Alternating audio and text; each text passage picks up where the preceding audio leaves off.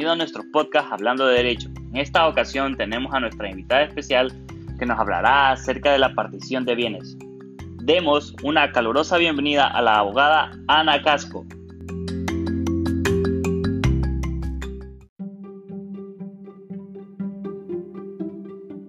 Muchas gracias por la invitación, es un placer para mí estar aquí con ustedes. Vamos a dar inicio hablando de qué es la partición de bienes, y este es un conjunto de actos encaminados a poner fin a un estado de indivisión mediante la liquidación y distribución entre los partícipes de los bienes poseídos pro indivisos. Es importante saber que el estado de indivisión es la etapa que va desde la muerte del causante, es decir, del testador, hasta que se hace el reparto de los bienes entre los herederos o legatarios. Y los bienes proindivisos, eso significa que una persona tiene el derecho de propiedad sobre dichos bienes, pero solo de forma parcial, compartiendo la propiedad con otras personas y no teniendo la plena propiedad. Dicho esto, vamos a pasar a saber cuál, en qué momento se aplica. Este se aplica cuando es la liquidación de la comunidad hereditaria, es decir, en la sucesión por causa de muerte, la liquidación de la sociedad conyugal, en la partición de cosas comunes y en la, en la liquidación de sociedades civiles. Es importante destacar que la partición de bienes siempre va a tener aplicación cuando existe un, un, estado de indivisión y como decía anteriormente, el estado de indivisión es la etapa que desde la muerte del testador hasta que se reparten los bienes entre los herederos y legatarios. Ahora bien, ¿quién puede pedir esta partición? Los comuneros, es decir, los que pertenezcan a una comunidad de bienes, o los indivisarios, los que estén en estado de indivisión. En este caso serían los, herederos o legatarios. Eh, también puede pedir la partición el cónyuge sobreviviente por su porción conyugal y también el cesionario de los derechos de un asignatario, es decir, que un heredero o legatario vende su herencia o legado, entonces al que se lo vendió tiene todos los derechos de esa herencia o legado, entonces por eso también puede pedir la partición. Ahora, la capacidad para ejercitar la acción de partición están los tutores y los curadores y los que administren bienes ajenos en general no pueden proceder a la partición de bienes mientras no haya una autorización judicial. Y si esto se omite, pues la partición será nula. Ahora vamos a hablar un poco del procedimiento que se lleva a cabo para hacer la partición de bienes. Hay que saber que se puede hacer de tres distintas maneras. Número uno es la hecha por el mismo testador, es decir, nuestro Código Civil establece en su artículo 1226 que, 26, que si el difunto ha hecho la partición por actos de entre vivos o por testamentos, que ésta va a tener siempre lugar mientras no fuera contraria a derecho. Y entonces así se puede hacer de dos maneras. Uno, por un acto de entre vivos.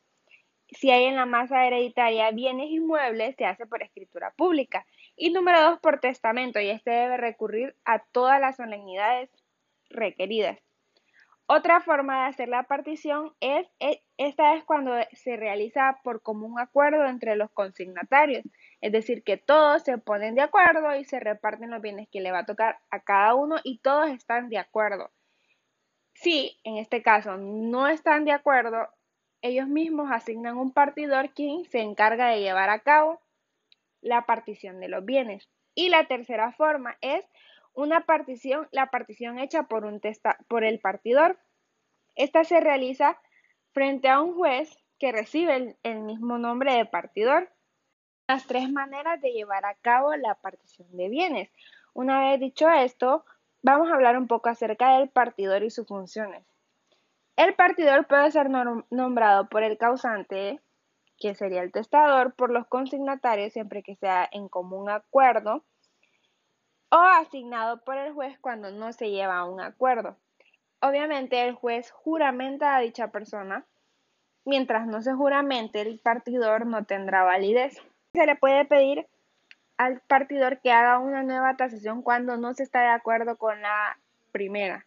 Hay una serie de cosas que hay que tener en cuenta y es que antes de efectuar la partición de los bienes comunes, En muchos casos va a ser necesario cumplir ciertos trámites y diligencias previas como número uno, la facción de inventario, dos, tasación de bienes, designación de un curador del incapaz o del ausente.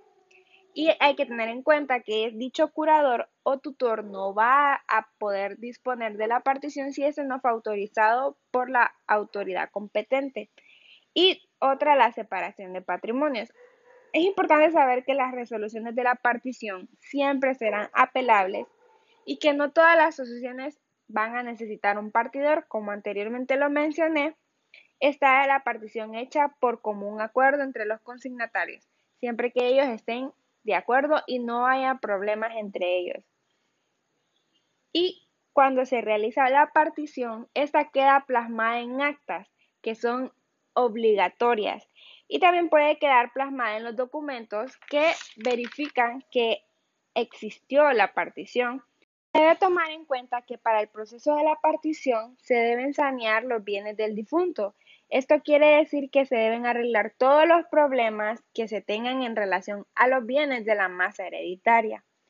Y también asimismo ver que todos los asignatarios tengan los documentos listos y estos puedan ser asignatarios, es decir, que no sean incapaces o indignos. En un caso, la partición se llegase a un juicio de partición, la sentencia de la partición de bienes va a tener el nombre del laudo de partición. Luego de dicha sentencia, se realiza la liquidación de los bienes y distribución de los mismos. Como conclusión final, el procedimiento para la partición de bienes es primero ver la manera en la que se va a realizar la partición, que puede ser que el testador lo haya establecido, que la partición se haga por común acuerdo entre los consignatarios o la partición hecha directamente por un partidor. Y antes de efectuar la partición de los bienes comunes, se va a realizar las diligencias y trámites que son debidos, como la facción de inventarios, la tasación de bienes, designación de un curador del incapaz o del ausente, si en este caso hubiese, y la separación de patrimonios.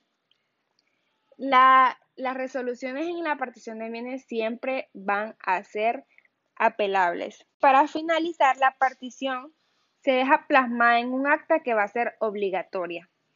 Luego de eso se prosigue a la liquidación y distribución de los bienes. Muchas gracias por la invitación, ha, sido un placer estar aquí, espero que la información que les haya brindado haya sido de mucha ayuda. Abogada por haber compartido con nosotros hoy y qué tema tan interesante como es la partición de bienes. Y también gracias a nuestros seguidores por escucharnos. Los esperamos en un próximo podcast hablando de derecho.